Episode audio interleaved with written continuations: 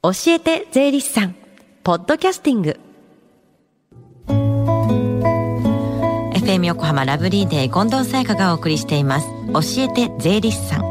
このコーナーでは毎週税理士さんをお迎えして私たちの生活から切っても切り離せない税金についてアドバイスをいただきます。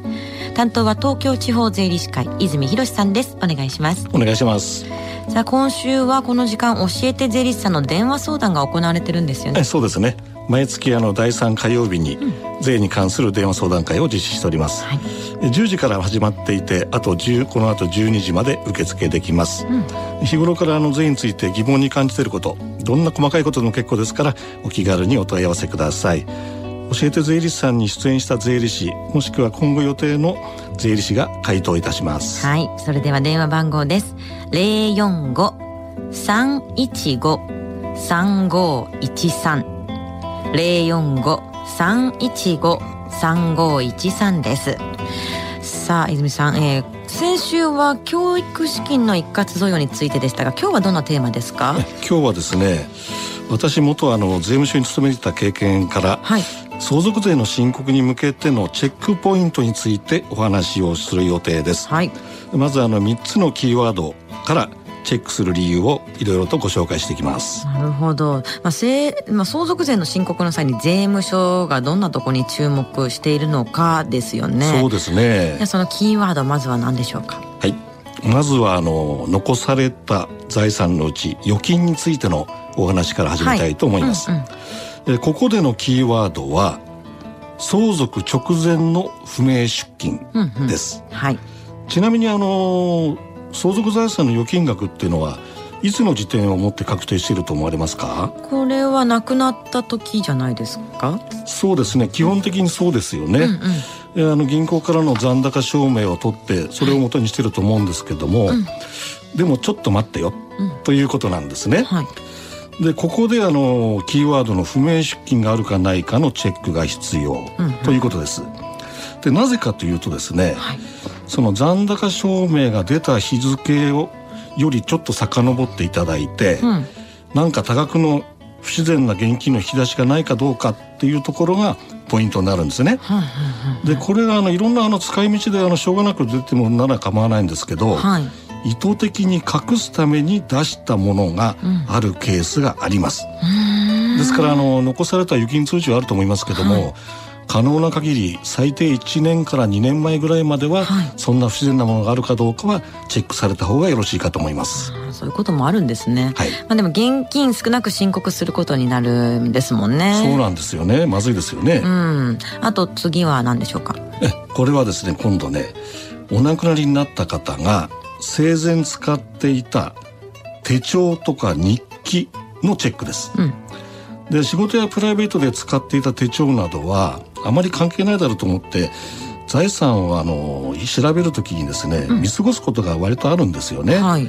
しかしあの記載されてた事柄から、うん、その残されたご遺族が知り得ていなかった銀行だとか、うん、証券会社との取引が明らかになることもまあまあある話なんです。財産の把握っていうことに気を取られているとなかなかね、はい、もう手帳とか日記とかっていうところに着目しないかもしれない。そうなんですよね。財産そのものじゃありませんのでね、えー、かもしれないですね。まああとはまあ他に気になるポイントどういうとこチェックしたらいいんですかね。そうですね、うん、あのー同じように溜まっている名刺があると思います、うん、名刺これ結構重要なんですよね、うんうんうん、本当にあの行き当たりばったりでこう単純に交換したものもあれば、はい、結構深く入り込んで取引してたというようなお付き合いのある方もいますので名刺についても注目、うんうん、それからあの金融機関銀行ですね、はい。あのよくある話であの貸金庫とか、うん、セーフティーケースとの取引があるかどうかも要注意です。はい、意外とですねあのそんな中でね、うんうん、そのさっきのあの不明資金に絡む話もあるんですけど、はい、その現金を使って貸金庫の中に金の地金がボンと入っていたというケースもあり得る話なんでこれも要注意だと思います。ちゃんとチェックしなきゃですね。そうですね。あとまあ最後はどんなポイントでしょうかね。これはね絵というような感じだと思うんですけど、はい、その対象物は、うんうん、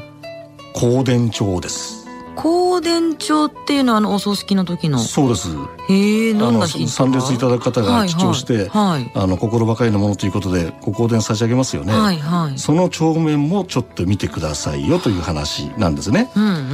うん、でこれあの、まあ、手帳と関連するのかもしれませんけど、はい、やはりあの生前ご家族が直接知らないような業者の方もいるかもしれない、うんはい、それがその辺とつながってなんか他のところに財産が形成されてないかっていうヒントになる。必ずあの何かが出てくるということじゃありませんけど、うんうんうん、やはりあのチェックされた方が無難だと思います。新しいまた別のね口座があったりとかするかもしれないですないとは言えませんもんね、はいはい、まあいろんなもう直接関係ないだろうなって思ってるところでもしっかりと見ないといけないそうですね。ポイントがあるんでしょうね。はい、今日あのここまでお話した点は、うん、あの冒頭に申し上げましたけどもあの税務調査の現場で意外と着目するポイントのまあ一例です。うん。まあ、残されたご家族はよくあのお聞きするんですけども亡くなられた方が生前使っていた場所などは、しばらく手つかずにしておくような話も聞いております、うん、そうすると結果として重要なポイントをチェックできずじまいに申告してしまうというようなことになりかねませんので、うん、ちょっとその辺のところ気に留めていただければと思います。そうですね、はい、さあ今日のお話を聞いてちょっと気になることがあるとか、まあ、これでいいのかなっていう方も今行われている電話相談会利用してください。えもう一度この後12時まで行われている無料電話相談会の電話番号をお知らせします。045 315-3513 045-315-3513です。そして最後に聞き逃した、もう一度聞きたいという方、このコーナーはポッドキャスティングでもお聞きいただけます。FM 横浜のホームページ、または iTunes ストアから無料ダウンロードできますので、ぜひポッドキャスティングでも聞いてみてください。番組の Facebook にもリンクを貼っておきます。この時間は税金について学ぶ教えて税理士さん。今日のお話は相続税申告の際のチェックポイントについてでした泉さんありがとうございましたはいありがとうございました Deep inside your ears still lingers on The fading sound of footsteps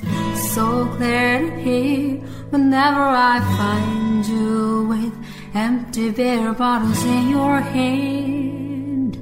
I see someone four years old staring back at me. Once you told me you don't know who you are.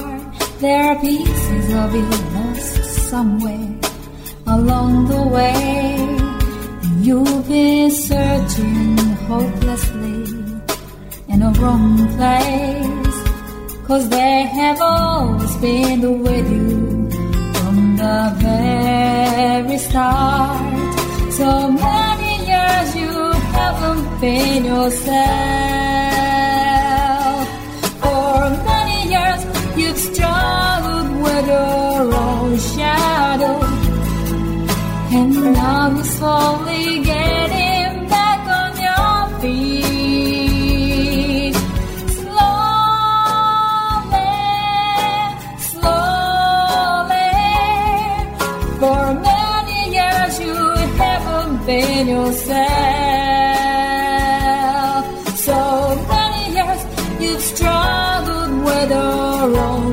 shadow,